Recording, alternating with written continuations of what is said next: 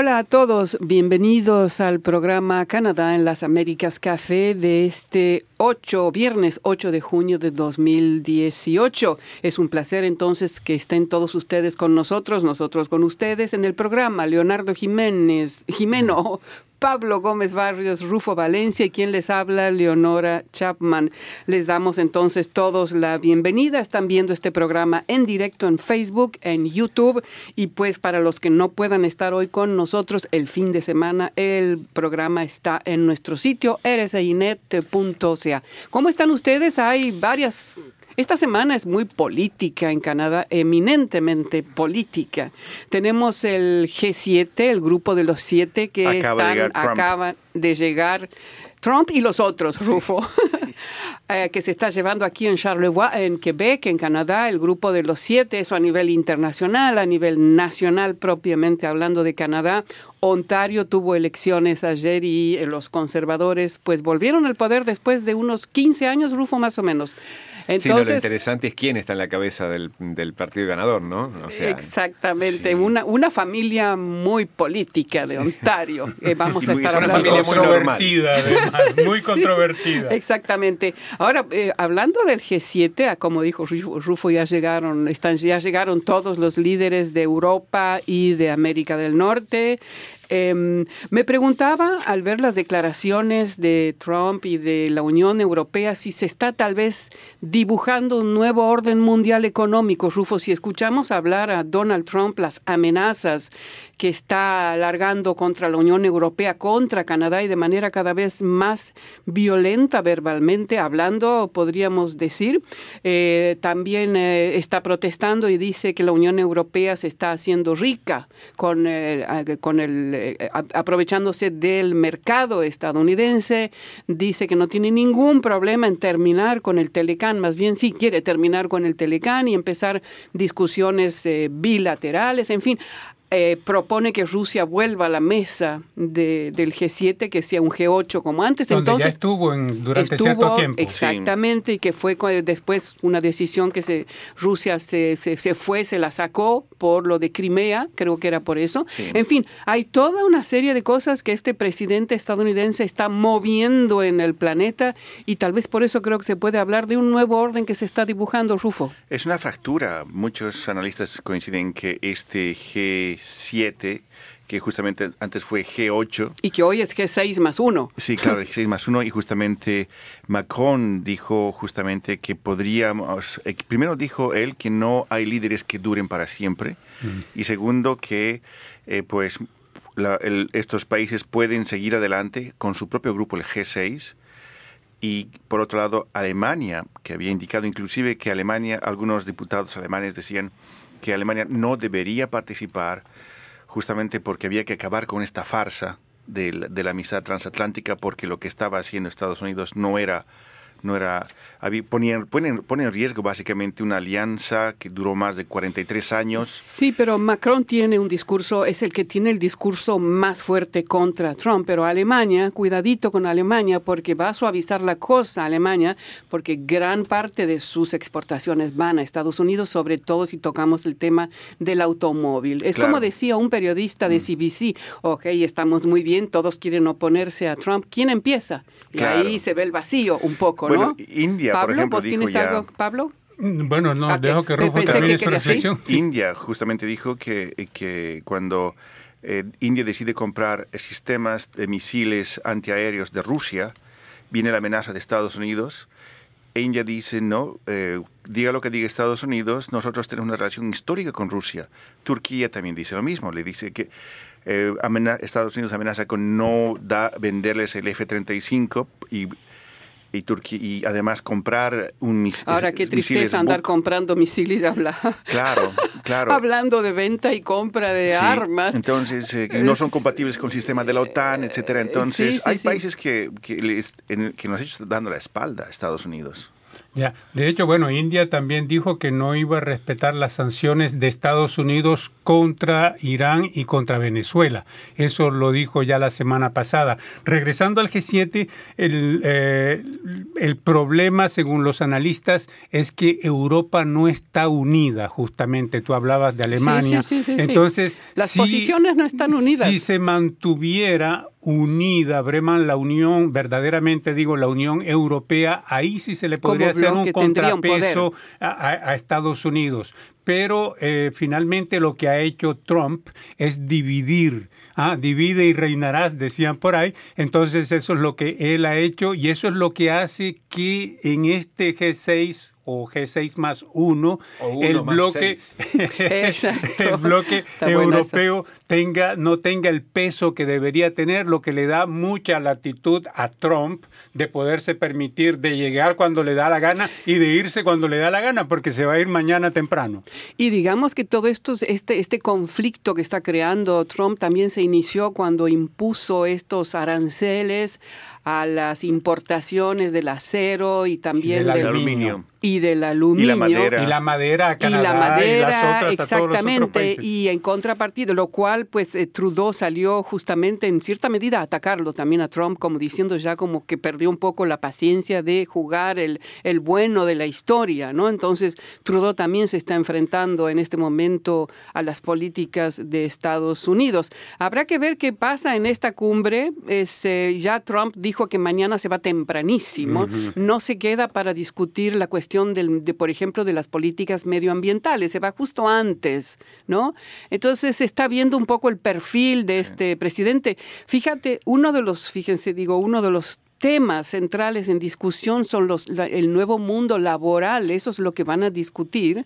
Por supuesto que se está hablando de nuevas tecnologías, cuando se habla de nuevos trabajos, y cómo se puede insertar en esto Trump cuando está hablando de que ya hay que ir a buscar a la nueva generación de trabajadores del carbón, por ejemplo. ¿no? Es que Sí. para él esto es una perdedera de tiempo. El G7 lo vienen a distraer de algo muy importante que él tiene en la mente America y que First. son y, y- no y que son las negociaciones con Corea del Norte, que la reunión con, con- con Kim Jong Un que es la semana próxima. Pero él se va Entonces- ahora, mañana se Sí, va. sí, se a, va, claro. Entonces, porque a Singapur, donde Sí. va a ser la reunión. Es Exacto, decir, entonces, él lo que piensa es que esto es una distracción y por eso es que se va, por eso es que le tiene muy poco respeto, digamos, a esta reunión que se está llevando a cabo aquí en Quebec. Sin embargo, está presente. Es decir, ya cuando eh, recordemos cuando fue la cumbre de las Américas, que tampoco asistió, mandó a un lugarteniente, a uno de sus segundos, eh, es- ah. exactamente. Sin embargo, a esta reunión de Quebec del G7 está presente. Quiere decir que tiene algo que decir, ¿no? Sí. Algo que defender también. Viene a es- decir lo que tiene que decir y, se, se va. va, Él no, es- él Él no no va a escucha, escuchar a nadie. no escucha. Donald Trump es como este, como este vendedor de alfombras al que lo colocan a- como director de orquesta y tiene que pagar salarios y escucha la, una- la- la novena sinfonía y escucha que la percusión suena solamente dos veces en la pieza. Entonces, ¿por qué tenemos que pagar al percusionista si solamente toca dos veces? Y lo que está en crisis es el modelo de dominación imperial, porque eso es clientelista.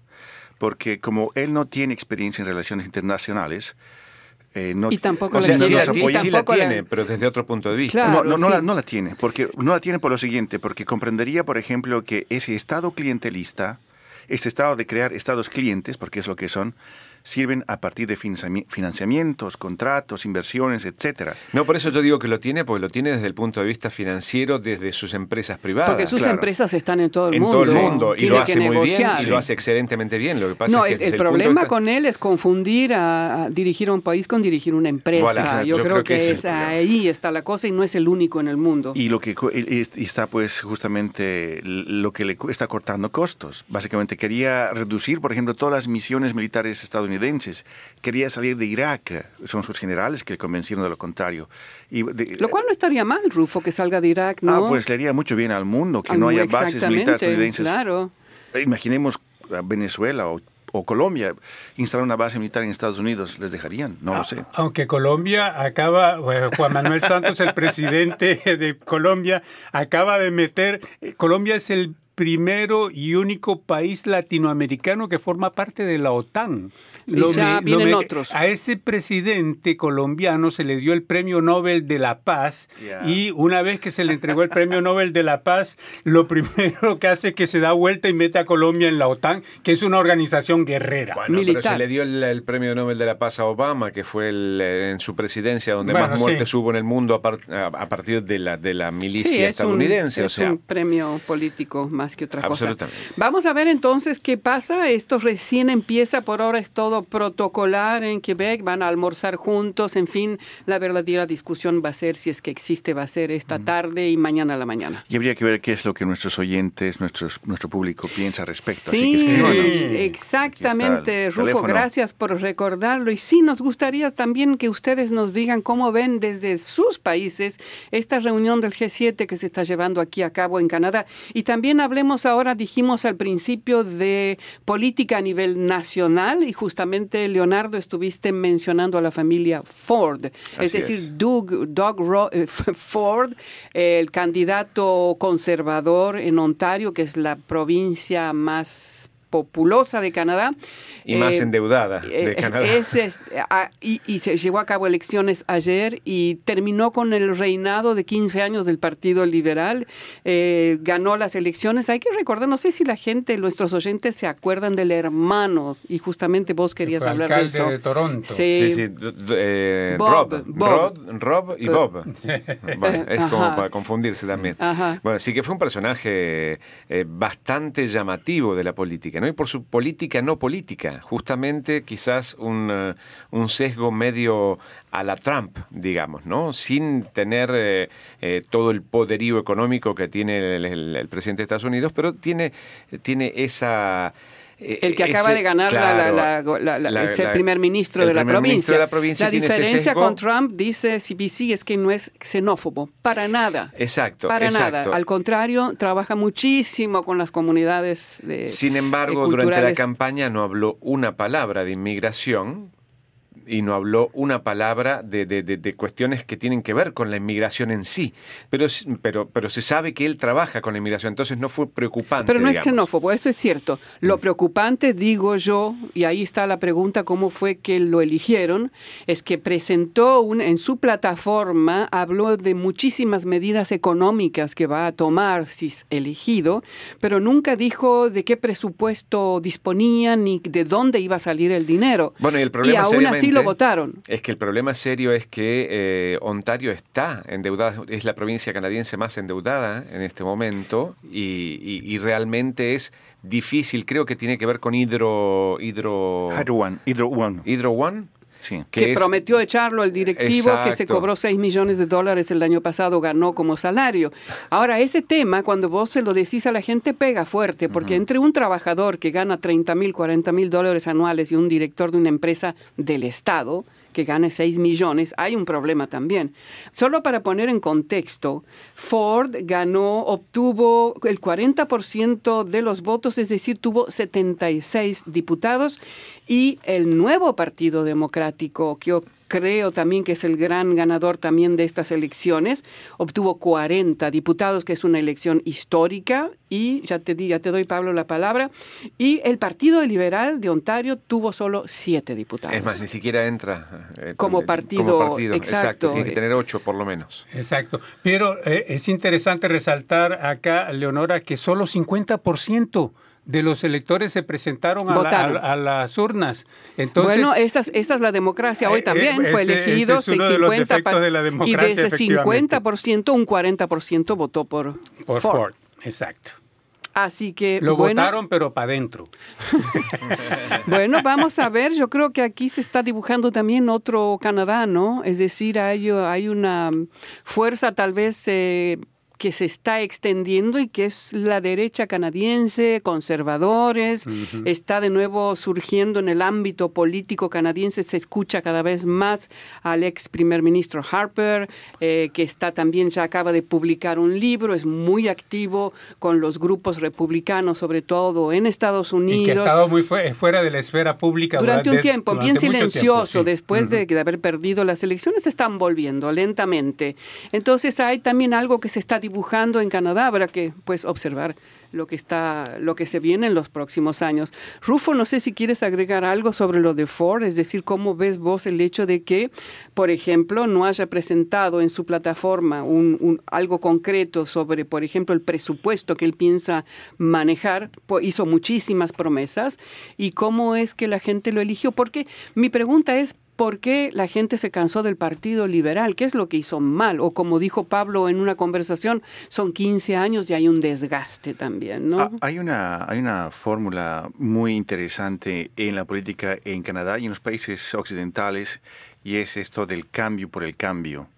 Porque es, eh, primero que hay, em, por ejemplo, hay documentación, hay videos grabados, por ejemplo, en el que Ford indica ordena, señala a sus miembros de partido que todo lo que tienen que hacer es simplemente eh, hacer firmar tarjetas en blanco, que ellos se van a encargar de poner los nombres. Eso es fraude. Eso es fraude porque fue, es en base a ese, número de miembros que se elige al líder del Partido Conservador. Y lo que, eh, lo que la prueba concreta es que él, él eh, falsificó, el, digamos que manipuló el sistema de tal modo que los miembros tienen que pagar 10 dólares. Y lo que él dijo es no, que solamente firman, yo voy a pagar, o vamos a pagar nosotros los 10 dólares. Es decir, esa, buscar miembros, falsos miembros, o miembros que no han cumplido con las normas, eso está documentado. es un candidato que se presenta sin justamente sin, un plan económico. Claro, eso, eso es preocupante, sin mm. un plan económico. Esa es mi cuestión eh, central de todo esto. esta familia Ford eh, de Ontario tienen eh, el, rasgo de, ser eh, populares, digamos, de acercarse, de tener esta afinidad con la población que no que no está cerca, cercana a los, a los ciclos de poder político, económico o, cultural. Y lo que es interesante es que su fuerza estaba en Toronto. Y Toronto se extendió, eh, salió de Toronto. pero digamos, pero que el, fuerte de su votación estuvo en Toronto. Pero anoche no. Estuvo en las afueras de Toronto. Sí, pero lo que quiero decir es que en Toronto lo que se vio ya con los liberales, por ejemplo, fue cuando los liberales propusieron planes de reforma del sistema educativo en los que se iba a ampliar, digamos, la, visión de la sexualidad, educación para los niños ah, más temprano. Eso hizo saltar a, las, las comunidades culturales, entre comillas, que tienden a ser más conservadoras que las canadienses esto en general, y esto lo saben los conservadores. Jason Kenney fue un maestro en manipular ese aspecto, eh, un ex ministro, ex ministro de, Stephen Harper. Entonces, ese, eh, eh, ahí está una parte de su apoyo en, una, en, la capital multicultural del país. O Toronto, Ontario, con 14 millones de habitantes, cuatro de cada diez canadienses viven allá. en Ontario, mm. viven en Ontario, claro. Bueno, entonces, ¿cuándo es cuándo asume pues eh, seguramente... No, no, me, olvidé de verificar eso. De todas maneras, pues fue elegido. Pero aquí no, espera mucho, ¿no? sí, se hace casi, inmediatamente. Bueno, entonces es otra otra línea que habrá que seguir eh, analizando en los próximos meses a ver lo que está pasando. lo que pasa en Ontario eh, abre de alguna forma la puerta... Va a, tener, va a tener también repercusiones en el resto de Canadá esto, ¿no? En y abre la puerta al regreso de los, de los, conservadores, al gobierno federal. Sí, también, mm. exactamente. Bueno, entonces bien movida la cosa aquí en Canadá, ¿no? Así es. Así es. Bueno, vamos entonces ahora, tenemos correos de nuestros oyentes que se están acumulando y acumulando. Vamos entonces a empezar. Sí, Leonardo. Yo antes eh, decirle feliz día del periodista argentino. Sí, ¿verdad? Porque esta semana fue el día del periodista argentino y como yo sé que él vive en Argentina, Rufo es de River, nosotros somos argentinos, así que feliz día del periodista argentino. Digo, para hacer un... Vos ya estás, estás, hablando ya de fútbol, metiendo a River no sé, es que ya se ah, viene. fútbol, fútbol. ¿Qué, ¿Por qué vamos a hablar, no? ¿Una copa se viene seis ¿Vos días? ¿Vos vas a venir a trabajar acá? Sí, sí, no por puedes, supuesto. No puedes no venir. No, no, no. Si no tengo, pierdes tengo el que trabajo. Y Lancini se Dentro de seis días. Sí, bueno. Seis, seis días. Wow. Seis días. Ya empieza. Sí, sí, sí. La semana que viene, cuando estemos haciendo el programa, ya va a haber, ya van a haberse jugado varios partidos y podremos, en realidad, sin alguno mientras está ahí de fondo. No juega Argentina. Podríamos esa hora, por hacer, podríamos hacer después eh, una, una, unas, como hacíamos un juego una vez entre nosotros, a ver quién llega por lo menos a, a los ocho, sí, los ocho partidos, los ocho países. Bueno, entonces vamos con los mensajes. Leonardo. Así es, tengo un mensaje que eh, está escrito por Gilles Leclerc. Dice, buenos días, estoy aprendiendo español y leí el texto El verano se anuncia caluroso en Canadá. Aprendí sobre el pronóstico de verano y he mejorado mis habilidades en el idioma español. Muchas gracias. Su información en español es todo el tiempo muy valiosa. Gracias a ustedes. Mi estudio se mejora. Es Gilles Leclerc que nos escribía. Ah, muy bien. Y es de Quebec, seguro de Mont Bueno, no sé si de Quebec, pero de Montreal. Eh, Bueno, no sé si de tenemos- Montreal, pero de Quebec sí digo. Ajá. Tenemos, Sí. eh, tenemos eh, escuchavedores que nos están eh, escuchando, Ah, bien. viendo en este momento. César Palacios está ahí presente. Guilén April desde, dice, hola desde Shediac, cerca de Cap Pelé, donde vive mi madre. Entonces, pues ella pues cuenta un poco eh, que su madre estuvo hospi- hospitalizada, pero que ya salió Está mejor, y se está mejorando y dice, echo de menos escucharos en directo. Un abrazo a Ah, muy todos. Sofía Barrios, mi sobrina, dice un saludo desde Barranquilla, Colombia. Nelcy Remidi Vidar desde Brasil dice estoy Ah, a la escucha. Wow. Y Gilberto Martínez dice saludo desde Nicaragua. Ah, pues muchísimas gracias, Nicaragua. Muy bien, muchísimas gracias por estar con nosotros. Seguimos con los mensajes, Rufo. Sí, aquí tenemos un mensaje a propósito del tema La población de Canadá envejece y las personas mayores ahora superan a los niños. Marvin García Solís escribe indicando, buenos días, somos un matrimonio jubilado de Costa Rica y nos gustaría compartir y establecer intercambios o prestar colaboración con grupos de jubilados en Toronto, Montreal o Quebec sin fines de lucro, ya sea en la atención de adultos mayores, albergues, asilos, fundaciones, etc. Entonces, ellos dicen somos personas serias, honestas y de buenas costumbres y pues eh, da su correo electrónico. Ah, pues muy bien, excelente.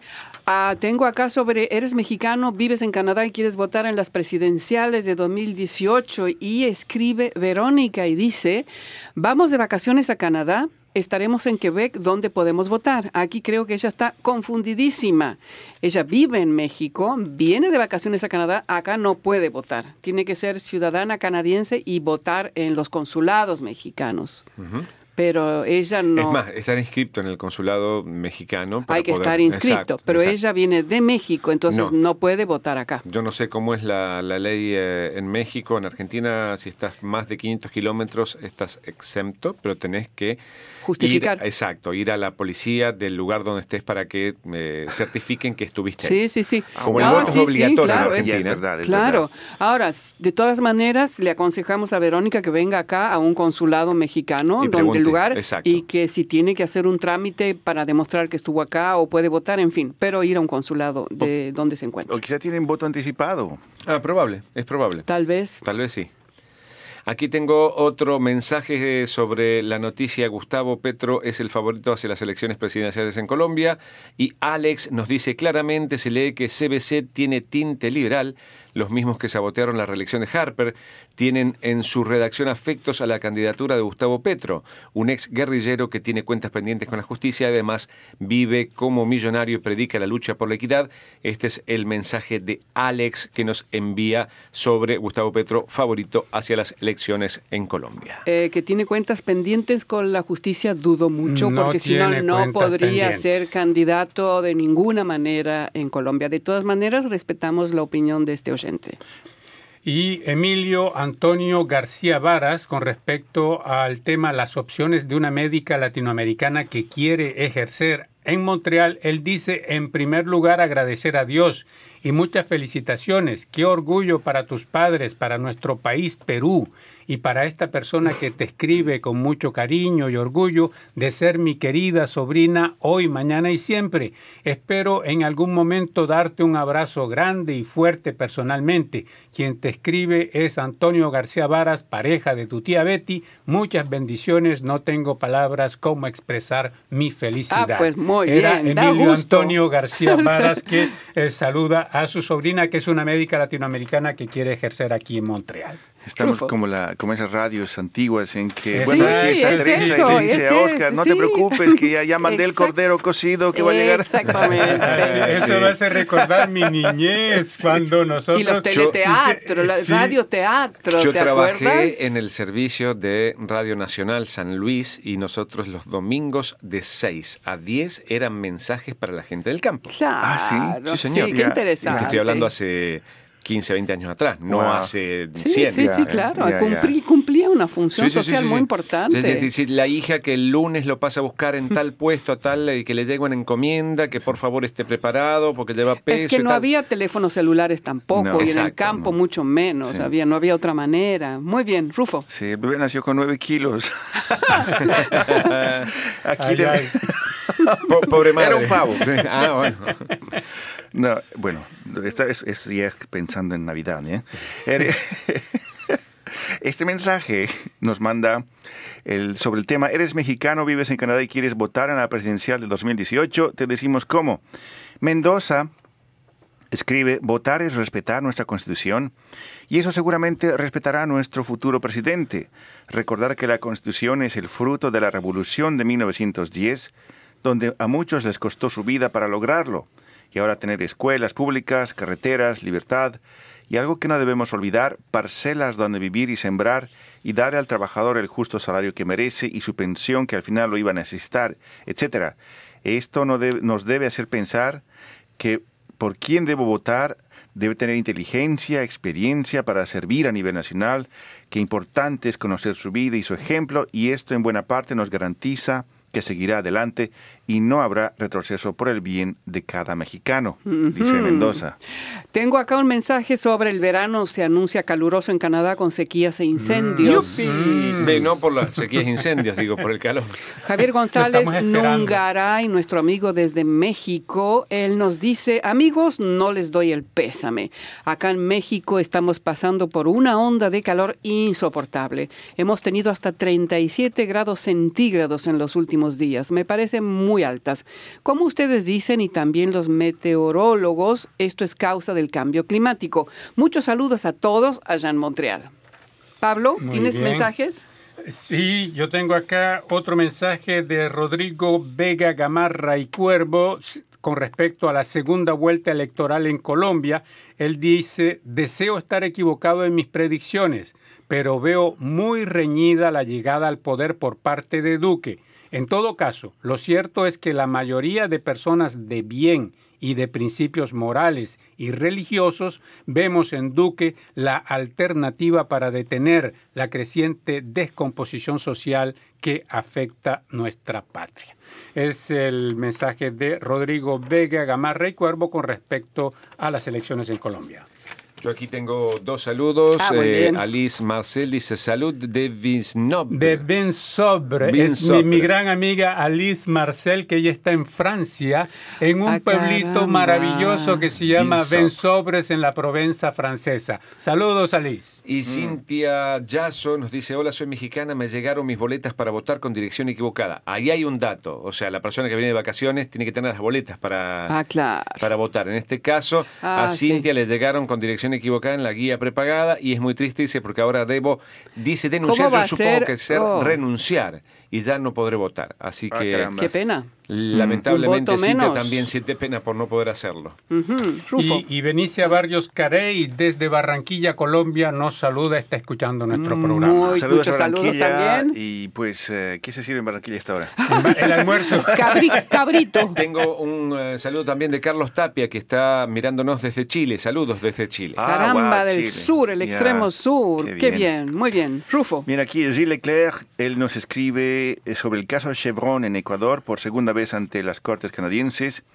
Y vemos que Gilles Leclerc hace un magnífico esfuerzo para escribirnos en español. Voy a leer tal como está escrito. Deseo que Canadá dé la razón al ecuatoriano con el fin de enganchar el proceso de proteger, de continuar con el proceso de proteger a los humanos derechos, a los derechos humanos, ante las grandes compañías sin conciencia social.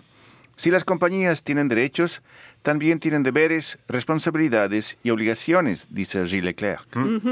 Yo aquí tengo un último, eh, un último mensaje y es eh, el español y los adultos mayores en Canadá, que es un, un, formato largo, un formato que estamos Especial. experimentando en Radio Canadá. Este fin de semana salen los nuevos, sale el de Pablo y en las otras cuatro lenguas de Radio Canadá Internacional también va a salir publicado. Aquellos que lean más de una lengua pueden consultarlos. Y en este caso, Juan Carlos sobre el español y los adultos mayores en Canadá dice muy inter interesante reportaje, muchas gracias y también sorprendido de que la lengua española se le conoce desde tantos años. Muy bien. Acá tengo sobre el tema, Canadá promete protección total a las personas transexuales.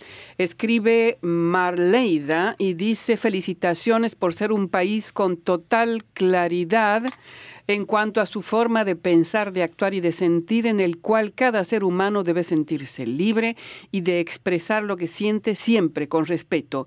En mi país, Venezuela, a pesar de sus leyes, yo como bisexual no podemos contar con ese privilegio, ya que existe total discriminación y homofobia y total rechazo a eso. El gobierno y que apoya eso, pero no es así porque ni siquiera existen matrimonios igualitarios, en el cual habla de un país libre y democrático, pero no es así. Esto es lo que nos escribe Marleida. Me hace acordar un poco al Mundial justamente de Rusia que se lleva a cabo en Rusia, digo el Mundial de Fútbol, y donde ya Amnistía Internacional le emitió un comunicado dirigido expresamente al presidente Putin, diciéndole de que tiene que hacer una declaración de que no van a perseguir a la gente que, es, eh, que no es heterosexual. Es decir, sabemos que Rusia tiene esa política, dice que no existen eh, personas ni homosexuales, ni transexuales, ni nada, solamente las heterosexuales y hay persecución en Rusia. Entonces,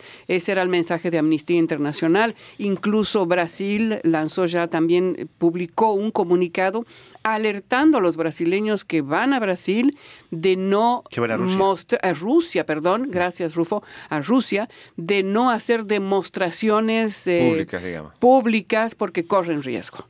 Y un video que, Leonardo, tú me mostraste en que se, es un video... En realidad es un video promocional de un canal de televisión argentino que se sacó de las pantallas porque justamente hubo una crítica muy fuerte con respecto a eso, porque hablaba de, digamos, hacía eh, un Apología. raconto de no un raconto de lo que el, el, argentino vive como el fútbol y tiene mucho contacto entre hombres. Es una especie de no pero yo lo vi yo lo vi fue a mí yo no pude terminar de verlo me resultó totalmente homofóbico. Totalmente no, no, pero era porque en realidad era justamente tomándole el pelo a Putin que salía decía yo sé Putin pero estaba es tal cosa. Yo, yo creo que había algo más que tomarle el pelo a Putin. Yo lo que sentí cuando vi ese video y no pude terminarlo era machista y homofóbico eso es lo que puedo decir. Ah, yo, yo, lo entendí de otra manera. Yo lo Ah, entendí en realidad eh, como, como una, como una tomada de pelo eh, y, y, eso fue lo que pasó en realidad. Por eso lo sacaron de ondas porque la embajada de Rusia en Argentina pidió que fuera sacado de las uh -huh. ondas porque era irrespetuoso para con la figura presidencial. Uh -huh. Entonces, acuerdo, digamos, el bueno. fútbol no escapa a la política, ¿no? Porque justamente la no, selección claro argentina. No, claro que no eh, escapa. Lo de Israel y Palestina, lo estuvimos viendo Los ahora. dos, los dos. Sí, eh, o sea, sí. cada uno, en realidad la política está ahí adentro. Jorge Sampaoli, el director técnico de Argentina, no quería jugar ese partido de antemano, pero no por una cuestión política, sino porque era eh, había que viajar justo antes de viajar a Rusia.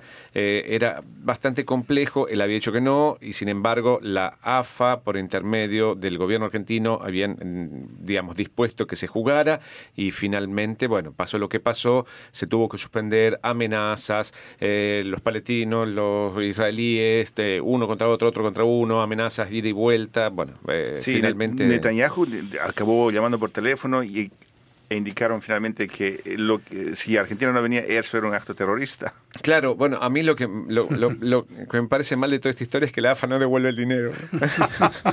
Claro, no quiere soltar. Eran como 3 millones de dólares. dos millones de dólares y pico pagos. que le pagaban a la AFA para que jugara el equipo. Claro, ese es el ahí problema, está el digamos. tema también. Ese la es el AFA tema, no el le devuelve, la empresa.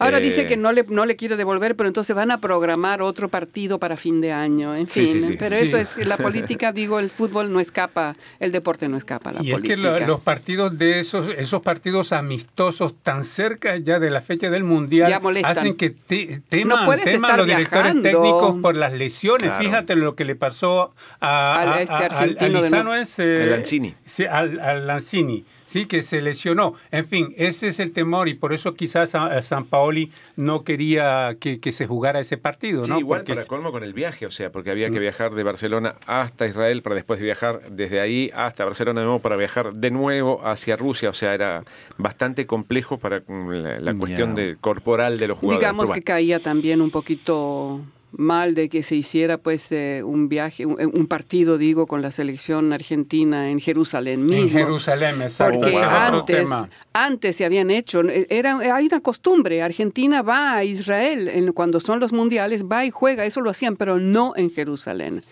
Entonces eso era como un poco que llamaba la atención. Aquí tengo dos saludos antes de pasar. Eh, Javi GB dice saludos desde Ecuador. Ecuador, muy bien. Javier González Balón. Y tenemos a Antonio Argolo, Antonio Argolo, que dice, desde Brasil, efectivamente, porque dice sadusaos, supongo que debe ser salutaciones, eh, a los comunicadores de Radio Canal Internacional, escuchando desde Brasil, Jaquié, en Bahía.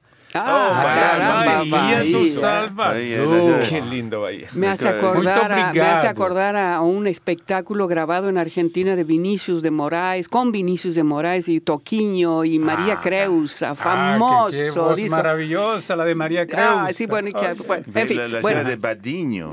además, sí, qué hermosura ese disco. Bueno, no nos queda mucho Doña tiempo. Flor, dos maridos. Eso, bueno. Vamos a ver qué temas destacaron entonces durante la semana. Pablo, vos nos hablas de algo bastante interesante, el aumento de la esperanza de vida entre los canadienses y el envejecimiento también de la población. Y hay algo que a destacar aquí, ¿no? Es decir, ay, se está alargando la vida, pero... Sí, parece ser que no es tan buena noticia como parecería a primera vista. Bueno, porque al parecer eh, la esperanza de vida de los canadienses aumentó de 10 años en las últimas dos décadas. Pero hay algunos eh, eh, especialistas que dicen que esta no es una, no es una buena noticia como tal, porque digamos que eh, las personas eh, organizan su, su, retiro en función de la, de la esperanza de vida, ¿sí? De su jubilación. Entonces, él dice que si la persona acá y más o menos en, en, casi todos los lugares del mundo, entre comillas, diría yo, se jubila a los 65 años. Entonces, ahora eh, aumentar la esperanza de vida, aunque aumente la esperanza de vida de 10 años, hace que todos los cálculos que se han hecho para eh, los ahorros y para la jubilación estén falsos porque te están agregando 10 años más que no habías contado en los cálculos antes de la esperanza que, les, que aumentara la esperanza de vida. tu jubilación, pero se va la inflación, el costo de la vida y cada vez tienes menos dinero. Entonces esos 10 años hay que eh, cuidar las monedas. Y además de eso, aparte de la parte económica, que es muy importante, también lo que dice este especialista, que es eh, el eh, que es Jacques Nantel, que es profesor emérito de la Escuela de Altos Estudios Comerciales de la Universidad de Montreal, él dice que finalmente no es tan noticia tampoco porque esos 10 años, los últimos 10 años no son los, mejores años en términos de, salud. Mucha gente a esa edad eh, eh, está, está con problemas de salud y no son los mejores años, entonces pues lo cual eh, le, para esas personas no, no, no es el mejor, momento o lo mejor que le puede suceder. Entonces, pues... ¿Qué proponen? Eh, bueno, no se No hay mucho para proponer, pero el tema es qué, qué, hacer para tener células nuevas. Eh, eh, esa es otra cosa, yo creo que Leonardo va a agregar algo a ese respecto, pero la, otro de los problemas que suscita este tema de los 10 años de esperanza de vida es que para, para venir a buscar esos ahorros que están faltando a causa de esos 10 años, lo que hace la gente es que está haciendo lo que ellos llaman una hipoteca invertida. Ah, es decir, que ah, se arreglan con los bancos, como les está faltando liquidez, entonces se arreglan con los bancos para que los bancos le envíen mensualmente un monto de dinero que van deduciendo. Acumulando que van- para- como exacto. hipoteca. Y al final, del, de, al final y cuando, cuando la, se la- mueren, cuando la tienen la, persona la muere, banco casa está hipotecada. la casa, el banco Se queda. recupera la casa y le entrega el excedente a Los la herederos. familia, a los herederos. En otras palabras, las herencias, los que estaban pensando en tener una herencia, pues tienen que eh, Pensarlo rectificar el tiro, porque Bueno. con esta con estos 10 años de expectativa de vida no pueden eh, el- tener más la, herencia que esperaban. Leonardo, vos tienes, se presentas células solares flexibles que alimentan dispositivos electrónicos a nivel industrial. Hola, la, qué título. Sí, es, ¿Podés eh, traducir? Es, es un proyecto en realidad que está siendo compartido entre investigadores de Montreal y Finlandia, o sea, de. Canadá y Finlandia, que están analizando cuáles son los desafíos para la producción y, mm, bueno, finalmente la comercialización a gran escala de, de esta tecnología experimental, que son pequeñas células eh, flexibles que van dentro de los teléfonos para que el teléfono se pueda, bueno, en realidad, el teléfono y todo lo que sea transportable pueda ser cargado gracias a la energía solar. Entonces plantean eh, elementos raros para poder lograr que esa flexibilidad eh, se, se produzca, que se pueda hacer, que sea viable para la fabricación y que tenga mucha durabilidad. En realidad también se plantea la durabilidad de los teléfonos en este caso. Y por supuesto, uno de los pensamientos más interesantes es la cuestión del bajo eh, impacto ambiental. No. Entonces es la Universidad de Montreal con un país de Europa, Sí, con es eh, una, Finlandia. una universidad finlandesa. finlandesa. Bueno, yo les presento el tema que es eh, dos instituciones canadienses que ofrecen becas a mujeres de América Latina y esto para aprender inglés. Se trata de la Academia de Lenguas de Canadá, y la, Alianza- la Alianza de Negocios Hispano-Canadiense que ofrecen becas, son 10 becas. Eh, la iniciativa tiene por objetivo dar una mano profesionalmente hablando a mujeres de habla hispana. Pues es, es muy interesante este proyecto. Ya se hizo una primera, primera experiencia con la Universidad Ryerson en eh, Toronto y que funcionó muy bien. Se dieron 12 becas, pero esas becas eran para eh, la- hijos latinoamericanos de Canadá. Entonces, lo que decía el entrevistado es que por primera vez, la mitad de esos chicos que, que obtuvieron las becas era la primera generación que iba a la universidad de inmigrantes latinoamericanos. Esta vez está dirigido a América Latina y a mujeres específicamente. Entonces, los que estén interesados, pues van al sitio web nuestro y ahí está toda la información para los que quieran presentarse para obtener esas becas. Y Rufo, vos hiciste un, justamente un reportaje sobre cómo Ontario se preparó para estas elecciones. Pusiste todo en contexto. Pues básicamente hablamos ya una buena parte de Sí. esto al, al abrir el programa y lo que se destaca eh, de acá es justamente hasta ayer los, ah, los cálculos indicaban que tanto la- los neodemócratas con ah, su candidata eh, Andrea Horvath, principal eh, del neodemócrata, estaba codo a codo con Doug Con los Ford, con los conservadores, y pues el, el discurso, digamos, era que, bueno, eh, que, es- que era muy probable de que eh, había la posibilidad de que ella De que el al gobierno. también fuera Y, gobierno. esta- y al- y hablaba justamente con algunos, algunos, alguna gente en Ontario y me decían que lo que pasó es que eh, ocurrió lo que ocurre a menudo es que tú en tu espacio la gente piensa la, tu, tu calle hay anuncios a favor del NDP, tus amigos están todos por el NDP y eso da como una falsa percepción de la realidad. Porque no es necesariamente que van a no votar por eso. eso. Y lo que hay que destacar es que también fue por primera vez el Partido Verde logró una diputación Ah, sí, con sí, sí, Mike. Schreiner. Es, una, es una prim- la primera vez que este partido llega En Ontario. a la, a la- a la- a la legislatura de esa, de esa provincia. Interesante y seguramente que el Partido Verde, este diputado va a ver en muchas cosas, van a hacer alianza también con el MPD, ¿no? Y también está la, la diferencia generacional, porque como decíamos al principio, la última vez que hubo un gobierno conservador en Ontario fue hace 15 años y la figura a la cabeza de ese gobierno era Mike Harris. Ah, también Un- era un- un, un- político- me acuerdo de él, las Mm. medidas antipopulares a nivel económico, pues eh, era neoliberal. Y eh, Mark- corrió Mike. Harris. Sí, Nunca se sí, dio sí, tal enfrentamiento entre policía y los maestros, por sí, sí, ejemplo. sí, me acuerdo. Y otro aspecto de esta victoria de, de los conservadores es el trabajo de los cerebros grises detrás de, detrás de, de esta campaña Doug Ford, porque finalmente, un poco como lo que pasó con Donald Trump, que Donald Trump entra, pero detrás hay hay hay mucha gente, muchos intereses. Está Mulroney, está todos los cuadros políticos del, del viejo... La hija de Mulroney fue elegida también en Ontario, ya se perfila para, me imagino... Un ministerio. Sí, em, Leonardo... Últimos tres saluditos. Eh, Daniel Camporini, saludos desde un colectivo en Buenos Aires. ¡Ah, caramba! Hola, Daniel. Lo que es la tecnología. Wow. Javier González Nungaray, que nos escucha desde su taxi. Ah, Muchos saludos hasta Montreal, amigos de RCI, desde Guadalajara, México. Y Rafael Bandera Pacheco dice, invitando a nuestros compatriotas a votar para erradicar la corrupción de Colombia con un solo trazo, el 17, todos los bandidos en un solo grupo. Un saludo al panel. Saludos para ti también. Muy bien. Y entonces, eso pues, aquí nos vamos, ya no nos queda más tiempo. Ha sido un placer entonces, amigos oyentes y que, y que nos están video, ¿cómo dices Pablo? Vos escucha, viendo.